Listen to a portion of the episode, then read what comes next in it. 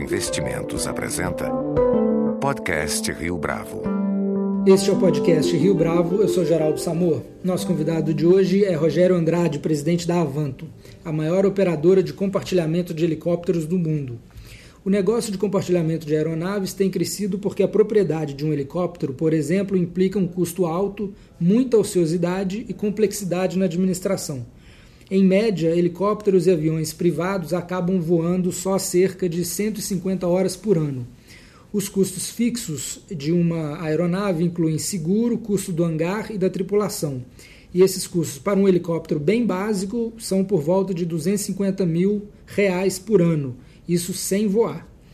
Em suma, o valor do capital empregado na aquisição da aeronave é desproporcional à sua utilização e a gestão das máquinas é complexa e desgastante do ponto de vista da manutenção, do controle da mão de obra e burocracia aeronáutica. Rogério, prazer tê-lo conosco. Por que é que o Brasil é um dos maiores mercados de aviação executiva do mundo? É o trânsito de São Paulo? Entre outras coisas, Geraldo, eu, eu, acho que são alguns aspectos que fazem que, com que a aviação executiva seja muito bem desenvolvida no Brasil. Como você falou, o Brasil é o segundo mercado. Obviamente que o primeiro é o americano e ele é muito maior que o brasileiro, mas o, o, nosso país ele tem características geográficas e de condensação urbana que fazem com que a aviação executiva seja um, uma, um meio de transporte procurado por empresários, executivos, eh, pessoas físicas e assim por diante que têm necessidades de deslocamento em grandes áreas urbanas e entre cidades. Então, para começar, a geografia do Brasil, com múltiplas cidades e, e, principalmente nesses últimos anos com o desenvolvimento de vários polos de negócio, faz com que os empresários eles tenham que sair da sua cidade de origem e visitar outras regiões do país. É, e, obviamente, que quanto mais customizado for esse meio de transporte, menos tempo se gasta nesse, nesse tipo de deslocamento. Então, para te dar o primeiro dado relevante, o Brasil tem cerca de 5 mil municípios, dos quais aproximadamente 110 são atendidos por aviação comercial. Então, você imagina que, que você se deslocar entre a maioria das cidades do Brasil pelo meio aéreo, num país com dimensões continentais, é uma coisa difícil principalmente quando você está viajando fora dos grandes polos. Então, se você quer, quer viajar entre capitais do Nordeste ou entre o Centro-Oeste e o Sul, você obrigatoriamente tem que passar por um dos hubs: Rio, São Paulo, Brasília, Salvador e assim por diante. Então, ou seja, o, o tempo de deslocamento é muito maior usando a aviação comercial. Então, daí o primeiro motivo de se usar a aviação executiva. O segundo motivo, em, em áreas como Rio de Janeiro, São Paulo, Belo Horizonte e, e em muitas outras cidades onde o, o número de veículos tem aumentado muito, é, você usar o helicóptero para se locomover também é uma, é uma grande ferramenta de, de transporte. Você, por exemplo, para falar de São Paulo, sair da Faria Lima e chegar no aeroporto de Guarulhos em sete minutos, em detrimento de ficar duas horas e meia, três horas no carro, não é uma vantagem preço. enorme. Não tem preço. Exatamente. Agora, qual que é a elasticidade do negócio da Avanto em relação à economia? Olha, eu acho que o fator que mais atrapalha a evolução dos negócios, o grande desafio quando, quando isso acontece é a, é a volatilidade do câmbio. A aviação é um segmento muito dolarizado. Portanto, você ter grandes flutuações no valor da moeda uh, faz com que as pessoas repensem ou atrasem a, a decisão de compra de uma aeronave. Porque o, o, a aeronave e o combustível são dolarizados, não é isso? Exatamente. É, o, o, as peças são dolarizadas, de uma certa medida a mão de obra é dolarizada também, então, então o câmbio afeta muito. Você tem o comprador da aeronave tentando arbitrar a taxa de câmbio, achar o melhor momento para comprar. Perfeito, é exatamente isso.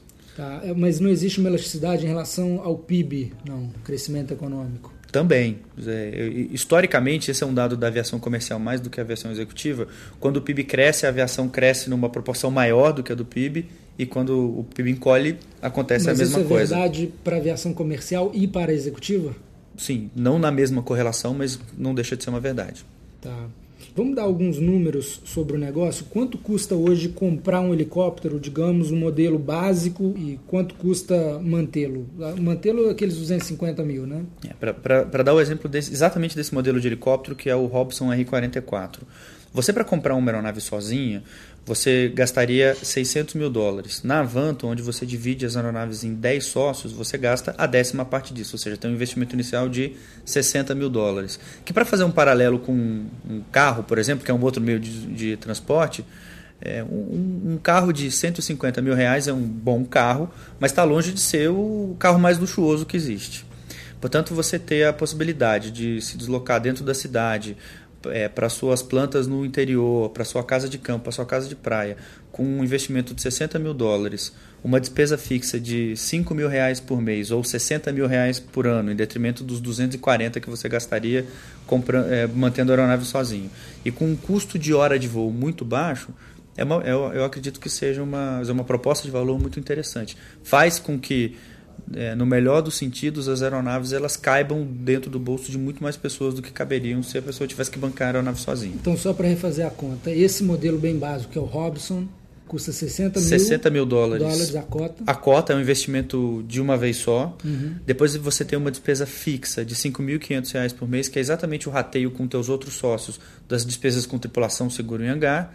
E para cada hora que você voa a aeronave, você reembolsa um valor, que no caso do Robson são 780 reais, ou aproximadamente 14 reais por minuto, porque o tempo de voo é contabilizado por minuto, que, que paga pelo combustível, que é queimado durante o voo, e por toda a despesa de manutenção da aeronave rateada por hora de voo. Em, aviação, para fazer um, um parêntese e ficar mais claro o, o conceito, toda manutenção é proporcional a horas voadas e ela respeita um ciclo que no caso dessa aeronave são 2.200 horas. No final do ciclo, você faz um overhaul da aeronave, ou seja, você praticamente constrói uma outra aeronave em cima daquela, daquela estrutura. Obviamente, isso é muito caro. Então, o que a gente faz é somar o custo dessa manutenção grande, de todas as manutenções intermediárias, e dividir pelas 2.200 horas. Então, o cliente ele vai contribuindo com esse custo à medida que ele vai voando. Então, a depreciação funciona como? A depreciação, em parte, ela é absorvida exatamente por essa provisão de manutenção e o resto é uma depreciação natural de qualquer ativo é, dessa natureza. Mas em quanto tempo eu posso esperar que, se eu comprei uma cota hoje, daqui a quantos anos eu vou ter que basicamente fazer um write-off na aeronave que eu comprei e comprar uma outra cota? É, você sempre tem um valor residual não desprezível da aeronave no fim desse ciclo de vida. A política da Avanto é substituir as aeronaves a cada 12 anos ou 7 mil horas, o que chegar primeiro. Geralmente são 12 anos. É, por que esse número? É, é, o número de você respeitar dois ciclos de manutenção ou o período onde você tem inovações de tecnologia nas aeronaves, principalmente no, no quesito equipamentos de navegação, que justifica você substituir o, o, a aeronave. Rogério, quando o cliente quer utilizar o helicóptero ou o avião, o que, que ele faz? Qual é o procedimento? É, é, isso é uma coisa muito boa, é, é super simples. Ele, ele liga para a central de reservas da Avanto, ele precisa fazer isso com uma antecedência mínima que é definida em contrato, que para os helicópteros são só 6 horas e para os aviões só 24 horas. Ele diz aonde ele está, para onde ele quer ir, que horas ele quer sair, quantos passageiros vão estar a bordo, o que, que ele quer de leitura, o que, que ele quer de comissaria Daí para frente ele põe o telefone do gancho, vai cuidar do negócio dele e a Avanto cuida do resto. Rogério, fala um pouco dos, dos modelos de aeronave que vocês operam, tanto helicóptero quanto aeronave, um pouco do, do preço de cota e o atrativo de cada uma dessas. Ok. Nos helicópteros são quatro modelos. É o Robson R44, modelo de entrada, ele leva piloto mais três passageiros, a cota dele custa 60 mil dólares. Depois a gente pula para o Colibri, é o EC-120 Colibri, o nome técnico. Ele, ele leva piloto mais quatro passageiros e nós estamos falando de uma cota de 200 mil dólares. O terceiro modelo de helicóptero é o Esquilo, leva piloto mais cinco passageiros e custa 300 mil dólares a cota. Esses três modelos de aeronave eles, eles têm como característica o voo visual, aonde o piloto precisa estar o tempo todo em contato visual com o solo. Isso, obviamente, faz com que voos noturnos fora das grandes áreas metropolitanas e em regiões onde você não tenha é, instrumentação, você não consegue fazer. O último modelo de helicóptero é o Agusta Power. O Agusta ele leva piloto, copiloto, mais seis passageiros e ele voa por instrumento. É como se fosse um avião de asas rotativas, de hélices, como a gente fala do, do helicóptero. Depois, no modelo dos aviões, nós operamos o Phenom 100, que é o modelo de entrada da Embraer de jatos. Ele leva piloto, copiloto mais quatro passageiros. E o segundo modelo de avião é o Phenom 300, que leva piloto, copiloto e até sete passageiros. E o que você considera ser a missão da empresa? Olha, a nossa missão, e eu acho muito interessante porque ela resume 100% aquilo que, que de fato a gente entrega para os nossos clientes, que é o prazer de voar com a sua própria aeronave, com segurança, pontualidade, 100% de disponibilidade, livre de preocupações e por apenas uma fração do custo. É, segurança eu não preciso nem explicar, né? É como a gente brinca no céu, não tem acostamento, então não dá para errar. Você precisa voar com todos os padrões de segurança no nível máximo para que você evite ter qualquer tipo de acidente. Pontualidade, porque quem procura esse tipo de serviço faz porque não quer perder tempo. 100% de disponibilidade, porque se você pedir as aeronaves com antecedência contratual, sempre existirá uma aeronave para te atender, seja aquela específica que você compartilha com os teus sócios ou uma outra equivalente, eventualmente uma superior.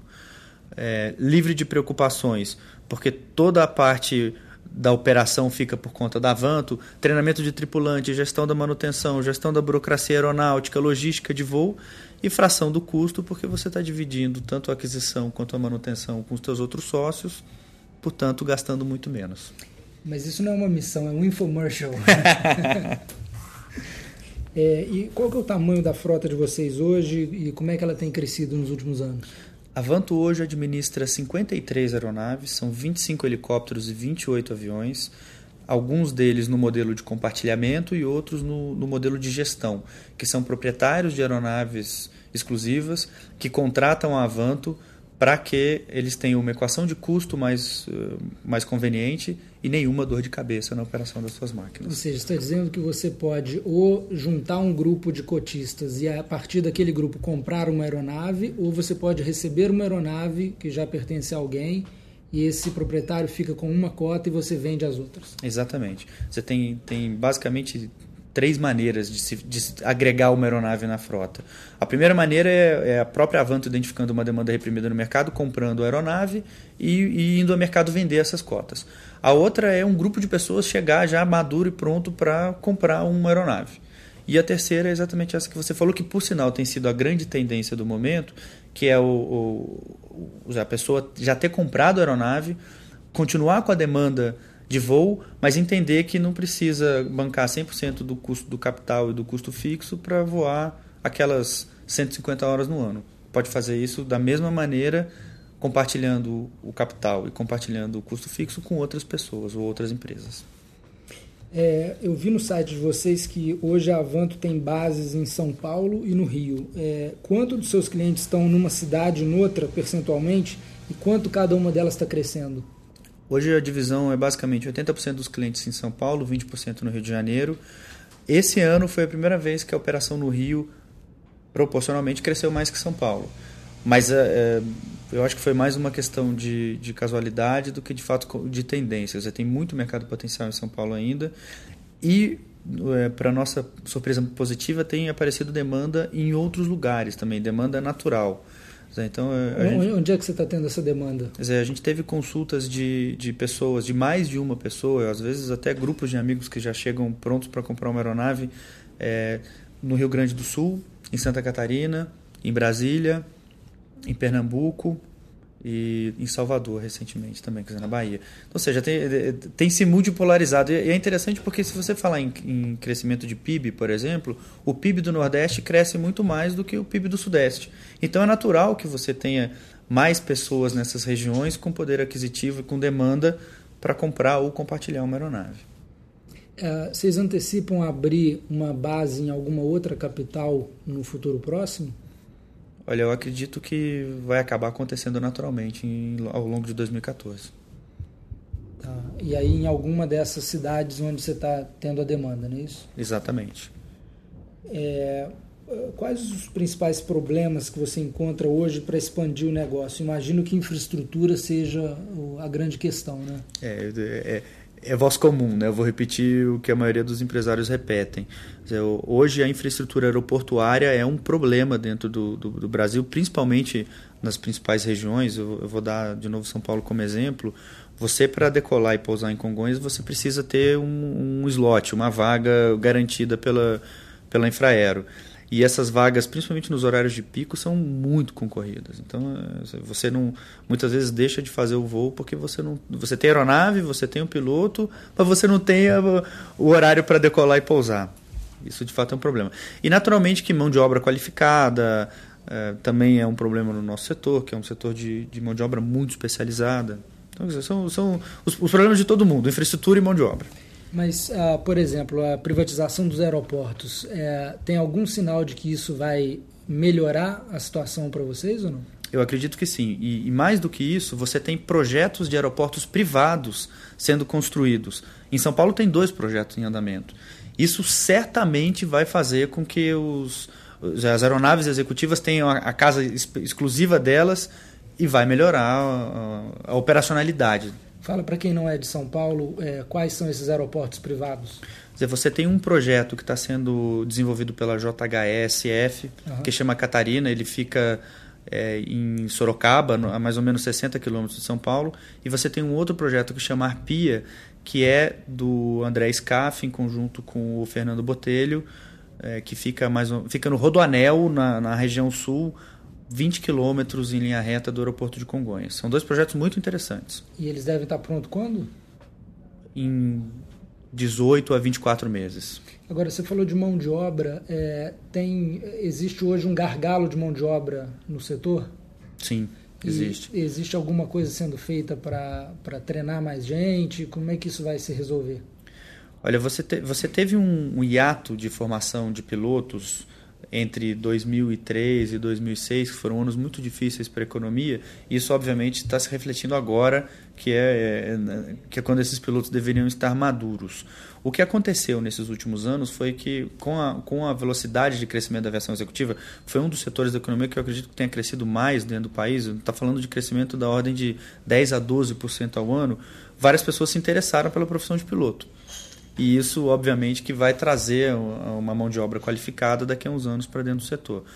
Adicionalmente a isso, as companhias aéreas acabaram abrindo mão de muitos comandantes e, e, tripulantes nesses últimos anos por questão de adequação de tamanho de frota. E isso nos ajuda na aviação executiva porque você tem mão de obra qualificada disponível. Qual que é o salário médio de um piloto de aviação executiva hoje? Dizer, o, o, salário inicial de um piloto desse mesmo Robson 44 gira em torno de 10 mil reais por mês e um comandante de um jato grande que faz viagens internacionais pode chegar até 40 mil reais por mês. Então são, são boas remunerações. A remuneração média é na casa dos 20 mil. É um belo salário. É, em relação a preço de combustível, não há nada que você possa fazer para evitar a volatilidade do câmbio. Né? Absolutamente nada. Agora, Rogério, o, é, São Paulo tem uma estrutura invejável de L pontos, né? É, mas, se não me engano, são cerca de 250 L pontos aqui. Mas agora a prefeitura está ficando mais restritiva. O que está acontecendo nessa área? É, muitos helipontos foram aprovados sem que a licença da ANAC e da prefeitura fossem concedidas. E com as fiscalizações, alguns desses helipontos acabaram fechando. E, e foi mudada a lei também de aprovação para ele pontos. Você agora tem que respeitar distâncias de escola, de hospital. Você não pode ter dois helipontos geograficamente próximos um ao outro.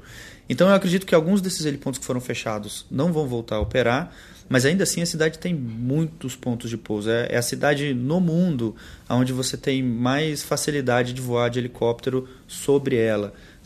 Nenhum outro lugar tem essa, essa característica. Não por um acaso, São Paulo é a cidade no mundo que tem mais helicópteros no mesmo lugar. É, você diria que de, de cada 10 uh, ah, prédios comerciais uh, grandes que estão sendo feitos, uh, quantos já tem o heliponto programado? Olha, eu diria que dos novos, 10 entre 10 gostariam de ter o heliponto. Eventualmente alguns não vão conseguir porque já tem algum outro heliponto próximo. É, mas se você pegar regiões como Avenida Paulista, Avenida Faria Lima, Berrini, você fica impressionado com a quantidade de prédios com helipontos que existe. O que, que você pode dizer, por exemplo, o crescimento do centro-oeste, do, do agronegócio no centro-oeste e o crescimento do nordeste, ambos, obviamente, acima da média nacional, uh, um pouco de histórias reais que você está vendo de clientes que, porque os seus negócios estão crescendo, eles têm é, entrado no negócio de compartilhamento de aeronave? É, isso, isso é uma verdade para o mundo dos aviões, principalmente. É, por mais que o desenvolvimento de negócios esteja acontecendo numa velocidade maior fora do eixo Rio-São Paulo, o eixo Rio-São Paulo continua sendo o centro financeiro do Brasil. Portanto, é natural que as pessoas do Rio e de São Paulo precisem, precisem ir com muita frequência para as regiões centro-oeste e nordeste para verificar o, o, andamento dos seus negócios e, e o vice-versa, quer dizer, empresários das regiões nordeste e centro-oeste vindo ao centro financeiro da, do país para poder tratar de questões financeiras relacionadas aos seus negócios. Então isso tem impulsionado muito o crescimento da aviação de asa fixa, como a gente chama, que são os aviões. Mas, por exemplo, no agronegócio, você vê, sei lá, um fazendeiro que está comprando um, uma cota de avião porque ele tem é, propriedades espalhadas pelo estado, tem coisa assim? É, de novo, eu, eu volto para a questão da, da malha aérea comercial do Brasil. Você sair de uma cidade do interior do centro-oeste para uma cidade no nordeste, por exemplo, que é uma tendência, os fazendeiros da região centro-oeste estão cada vez mais comprando terras no, no norte e no nordeste do Brasil.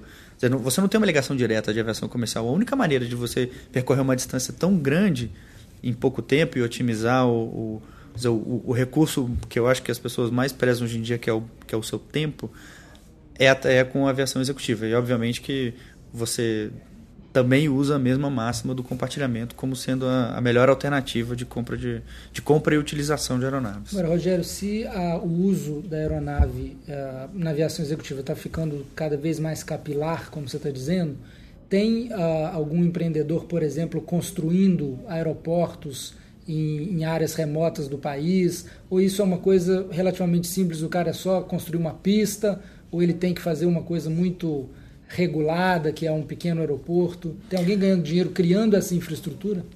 É, você tem alguns poucos projetos fora do, fora do eixo Rio-São Paulo, mas você tem muitas pistas de pouso sendo homologadas. Isso, de fato, Zé, basta para você operar no teu destino e, e ter um lugar para descer com a aeronave. Você não precisa criar um aeroporto inteiro para isso. Mas aí geralmente é o cara que já é o dono da aeronave que abre a pista ali para ele mesmo, né? Exatamente. Mas não existe uma indústria de, de pequenos aeroportos em áreas remotas ainda. Não, o que, o que a gente escutou esse ano do, do governo foi que o governo ia incentivar o desenvolvimento de aeroportos em cidades menores, né, de médio porte. Mas para aviação comercial, não? Mas a aviação executiva vai se beneficiar demais desse, desse fator é, também. Ela pousa lá também. Né? Exatamente. Existe um mercado secundário de cotas, Rogério?